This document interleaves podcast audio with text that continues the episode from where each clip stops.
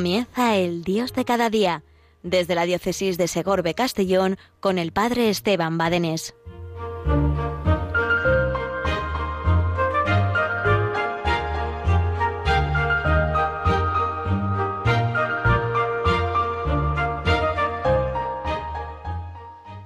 Buenos días familia, buenos días queridos oyentes de Radio María, en este día y en este tu programa, el Dios de cada día, Dios que nunca falta a su cita.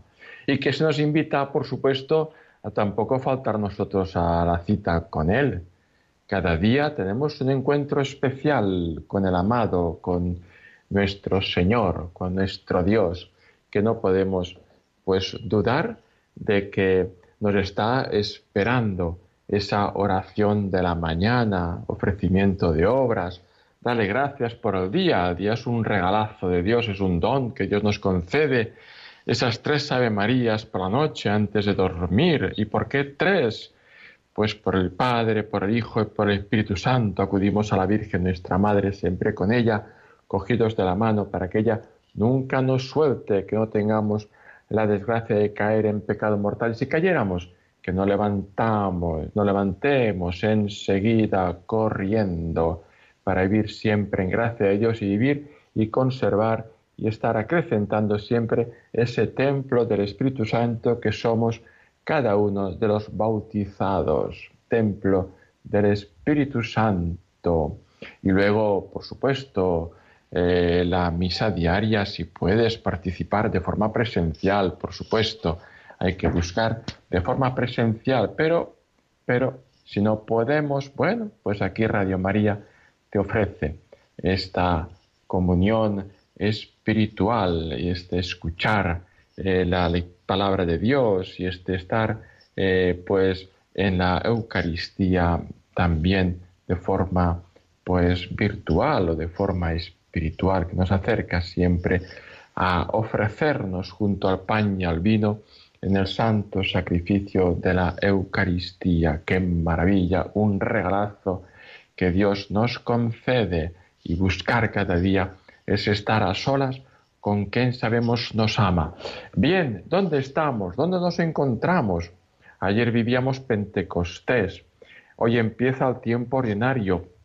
¿Y qué puede ser que a algunos nos entre pues como la tentación de pensar, bueno, tiempo ordinario es un tiempo de nada, nada de nada, para, como para vivir descafeinados la vida cristiana, como para vivir eh, eh, pues quitando nuestra tensión, nuestro deseo, esa tensión sana, por supuesto, no me refiero a la tensión eh, malsana, sino a esa tensión que está buscando siempre la santidad y crecer en eh, la fe, en el amor, en la caridad.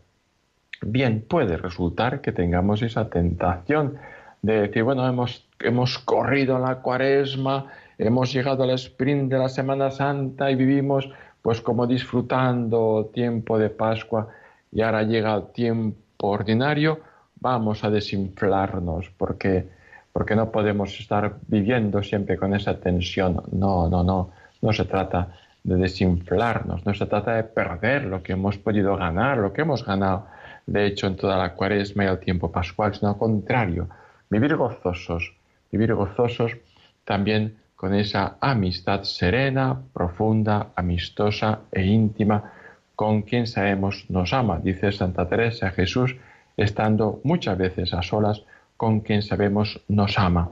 Bien, la Iglesia, nuestra Madre, hoy, el primer día del tiempo ordinario, una vez vivido Pentecostés, ¿qué es lo que celebramos? ¿Qué es lo que hoy tenemos? Pues tenemos nada menos que a celebrar la bienaventurada Virgen María, Madre de la Iglesia. Esta fiesta, ¿de cuándo viene? Bueno, pues celebrada y recogida litúrgicamente es reciente, pero sin duda recoge un sentir común desde los primeros eh, cristianos.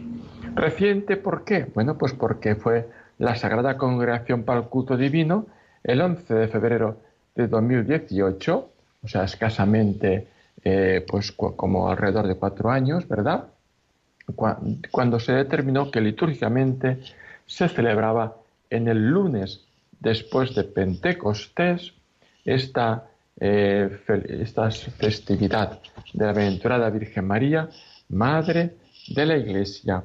¿Y qué es lo que, lo que se busca eh, pues vivir este día? Pues incrementar el sentido materno de la Iglesia, tanto los pastores como los religiosos, como en los fieles laicos, es decir, en todos los bautizados, que es una, eh, una eh, genial piedad mariana. La congregación en aquel momento en que declaró, decretó este día de esta celebración, comentaba que celebrarla nos ayudará a recordar que el crecimiento de la vida cristiana debe fundamentarse en el misterio de la cruz, en la ofrenda de Cristo en el banquete eucarístico y en la Virgen ofrente, Mara del Redentor y de los redimidos. Por tanto, según eh, la Congregación para el, Culto Divino en su decreto, fíjate qué profundidad, cuál es el objetivo, a qué nos lanza la Iglesia nuestra Madre, a vivir ese crecimiento de la vida cristiana que se funda en el misterio de la cruz, unidos a Cristo en su cruz, en su cruz que es salvadora, en su cruz que es redentora, no en su cruz que es amargura, no, no en la cruz, sino en aquel que vive y que está atado y abrazado a la cruz, es decir, en Cristo, y este crucificado, como decía San Pablo, también en la ofrenda de Cristo en el banquete eucarístico. Por tanto, es una festividad la de hoy que nos lanza a vivir en la ofrenda junto a pañal vino, eh, vivir el ofrecimiento, ofrece tu pequeñez, tu debilidad, tus alegrías, tus deseos, tus sufrimientos, tus anhelos, tus ideales, tus ideales, todo tú unido junto a pañal vino en el banquete eucarístico. En definitiva, eh, el Señor quiere que pongamos nuestros cinco panes y dos peces en manos del Señor, que Él podrá hacer y hará la multiplicación de los panes y los peces. Por tanto, recordar que lo que no se ofrece se pierde, no sirve para nada. Ofrece lo que vives y vive lo que ofreces. Es, un, es un lema para nosotros estupendo. Ofrece lo que vives y vive lo que ofreces. Es el lema del apostolado de la oración que nos invita siempre a vivir en profundidad nuestro bautismo, aquello que vives, ofrecérselo al Señor, aquello que lo ofreces, que no se quede en pura teoría, vívelo, vívelo. Como también todo redimido por Cristo tiene que ser redentor con Cristo. Tú que has sido amado, redimido por Cristo, pues tienes que ser ahora, y Él te llama a ser eh, redentor con Él, a ser cireneo en ese camino de la cruz, en ese misterio de la cruz. Cristo pudo, pudo, podía haberlo hecho solo porque es Dios, pero quiso necesitar de un cireneo, quiso necesitar de ti y Cristo cuenta contigo para la redención del mundo. Por tanto, esta festividad de hoy nos recuerda el misterio de la cruz, la ofrenda de Cristo en el banquete eucarístico y la Virgen oferente, Madre del Redentor y de los redimidos, Madre oferente, Virgen oferente, Virgen, la Virgen María que vivió en esa peregrinación de la fe, como decía el gran santo Papa San Juan Pablo II, eh, la María peregrina de la fe, que vivió su vida en los trasiegos de la peregrinación de la fe, viviendo, sabiendo que era Dios, y estuvo ahí pues 30 años en la vida escondida, en esa vida cotidiana, pues sin ningún signo eh, especialmente especial de que era Dios, y sin embargo lo era, y ella lo sabía, pero una, eh, vivió de una fe eh, impresionante, impresionante la Virgen María. Por tanto, ahora la Virgen María, Madre de Cristo, Madre del Niño Dios que nació en Belén y Madre del Redentor al pie de la cruz, nos invita a nosotros como Madre que es, que formó en su seno el corazón de Cristo Redentor, también Madre nuestra, nos enseña, nos invita también a formar nuestro corazón según el corazón del Redentor, el corazón de Cristo, y a eh, ser redentores, a ofrecernos juntamente con Cristo. Y que, en definitiva, que esta gozosa veneración, no adoración, sino veneración, esto es un mensaje para los evangélicos, los protestantes, que nos achacan que nosotros eh, adoramos a Virgen María, de eso nada, la veneramos, la queremos, la apreciamos, contamos con ella para ir con Cristo Redentor y ella, la Madre de Dios, Madre de la Iglesia, pues nos arroja una luz para la reflexión sobre el misterio de Cristo. Y no puede faltar en esta reflexión, en esta oración, en esta profundización del misterio de Cristo, aquella mujer, la Virgen, que estuvo al pie de la cruz, que es Madre de Cristo y que es Madre de la Iglesia. ¿A cuento de qué nos podemos preguntar eh, esta festividad ahora eh, que celebramos litúrgicamente tan reciente? Pues porque, eh, porque recogemos ese, mm, ese mismo pensamiento que pulula en la Iglesia desde los primeros tiempos de la Iglesia. Ya aquellos primeros cristianos, e incluso los mismos apóstoles, estaban con María, nos dice, la, la Sagrada Escritura, con María en el cenáculo a la espera de Pentecostés. Aquellos tenían conciencia profunda de que la Iglesia era madre espiritual, que los daba luz en el bautismo y que los constituye en hijos de Dios a través de los sacramentos. Y ahí estaba siempre María formando y acompañando.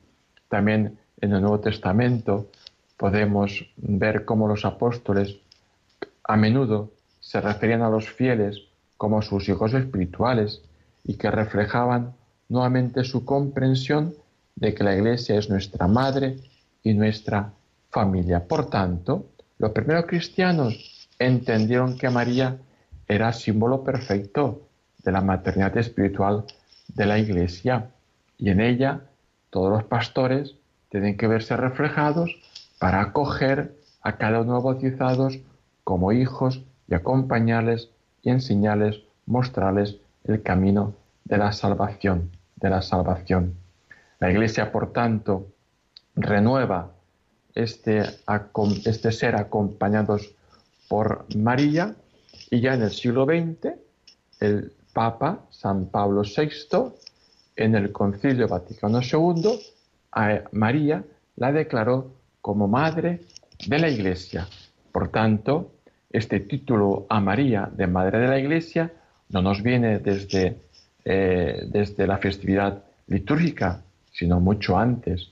Ya Pablo VI, San Pablo VI, recogiendo el sentir de los padres conciliares y de la Iglesia, pues declaró a María Madre de la Iglesia, Madre de la Iglesia.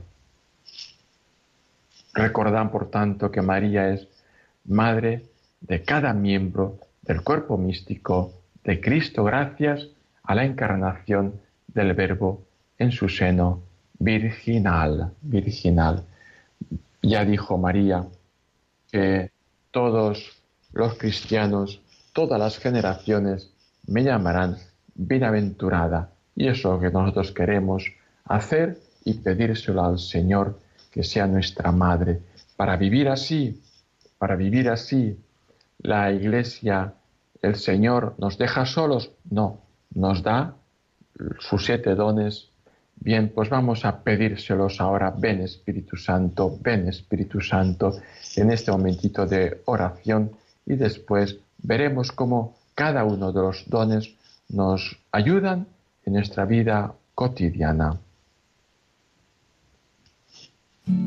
Tierra firme, te siento en mis pies descalzos, luna llena, testigo de mi llanto amargo. Esta noche reseca está mi alma y pienso que este cáliz no puedo consumirlo entero. Como arrecia este viento,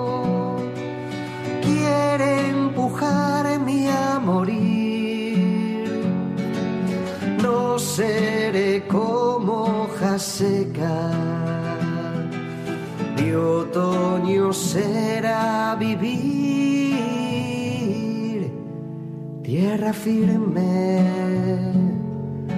Te siento en mis pies descalzos, luna llena, testigo de mi llanto amargo. Esta noche reseca está mi alma y pienso que este cáliz no puedo consumirlo entero.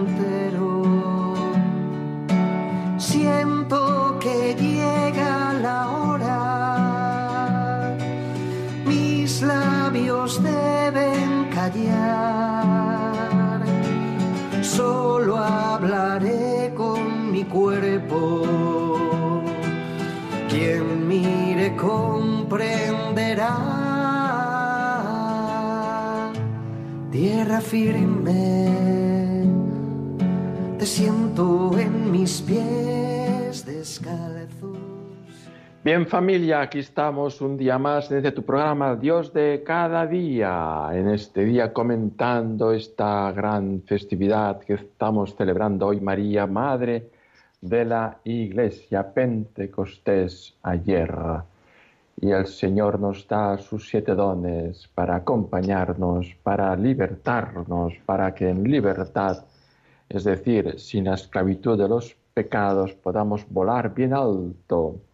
Y nos da esos siete dones, el don de sabiduría, la sabiduría que es la luz que se recibe de lo alto, que es una participación en el conocimiento propio de Dios, conocimiento que por supuesto no puede estar ahí en soledad, sino que tiene, está, va impregnado por la caridad y que este don de sabiduría nos aporta familiaridad con las cosas divinas. Por tanto, ¿qué nos capacita este don de sabiduría?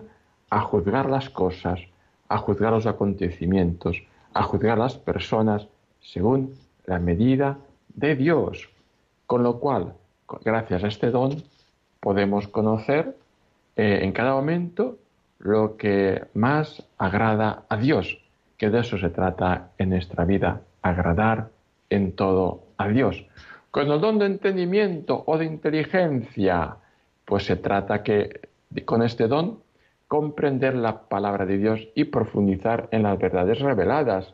Inteligencia significa leer dentro, significa penetrar, significa comprender a fondo. Con el don de consejo que ilumina la conciencia las opciones de la vida diaria, pues eh, el Espíritu Santo nos enriquece y perfecciona la virtud de la prudencia. La prudencia, una virtud tan necesaria para el quehacer cotidiano, para las decisiones que hay que ir tomando en la vida, que, y para ser guía eh, del alma desde dentro, sobre todo, como decía, en las grandes opciones de la vida como es el estado de vida, o ante dificultades o ante obstáculos grandes. El don de fortaleza es la fuerza sobrenatural que Dios nos otorga para obrar lo que Dios quiere de nosotros y para sobrellevar las contrariedades de la vida. A poco que pensemos, pues descubrimos la gran necesidad y el gran valor en nuestra vida cotidiana que tenemos de este y que nos aporta este gran don de la fortaleza. ¿Para qué sirve este don de la fortaleza? Pues para resistir a tentaciones de las pasiones internas y también, como no, de las presiones del ambiente, de las presiones del ambiente. Y nos ayuda a superar los miedos, a superar la cobardía, a superar la rutina, a superar el cansancio. Este don nos hace fuertes ante cesiones indebidas que por tanto no debemos ceder o ante el amoldarse a la corriente fácil. Es tan fácil acomodarse a lo fácil. por tanto, fijaos que tanto la timidez como la dureza son dos formas extremas, pero que igualmente eh, eh, pues declaran falta del don de la fortaleza. El don de la fortaleza es un impulso sobrenatural que da vigor al alma, no solo en momentos dramáticos, sino también en la vida cotidiana, como decíamos antes, tan necesario y que tanto aporta en la vida diaria. También para permanecer es la lucha, para permanecer coherentes con los propios principios, en el soportar las ofensas, en el soportar los ataques injustos y perseverar valientemente por el camino de la honradez, anda, que no es necesario este don de la fortaleza hoy en día, y cuánto bien nos aporta el don de ciencia, que nos da a conocer el verdadero valor de las criaturas en su relación con el Creador. Hoy se corre el peligro de absolutizar las cosas del mundo hasta casi divinizarlas, las riquezas, los placeres, el poder. ¿Cuánta gente hay que esto lo vive como ídolos, como ídolos de tan, tantos, ¿verdad?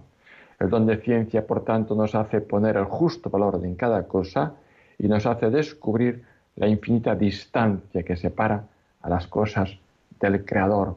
El don de piedad, que sana nuestro corazón de todo tipo de dureza y nos abre a la ternura para con Dios como Padre y a la ternura con los hermanos como hijos de Dios Padre.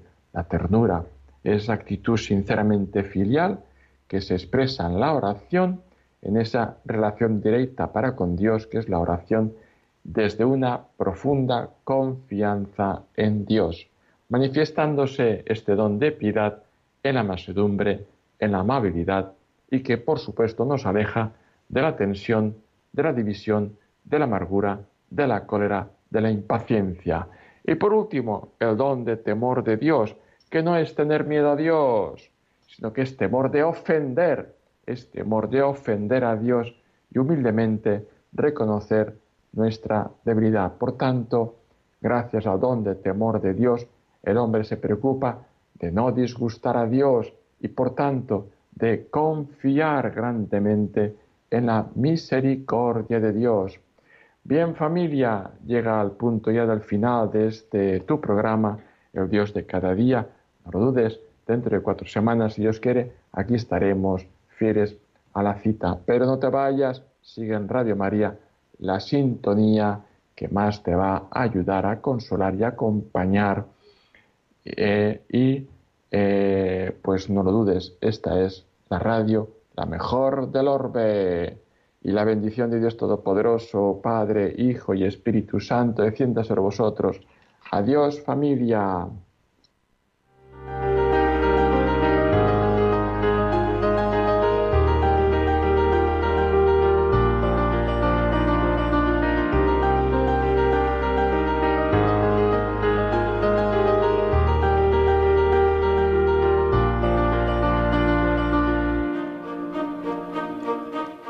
Finaliza el Dios de cada día desde la diócesis de Segorbe Castellón con el Padre Esteban Badenés.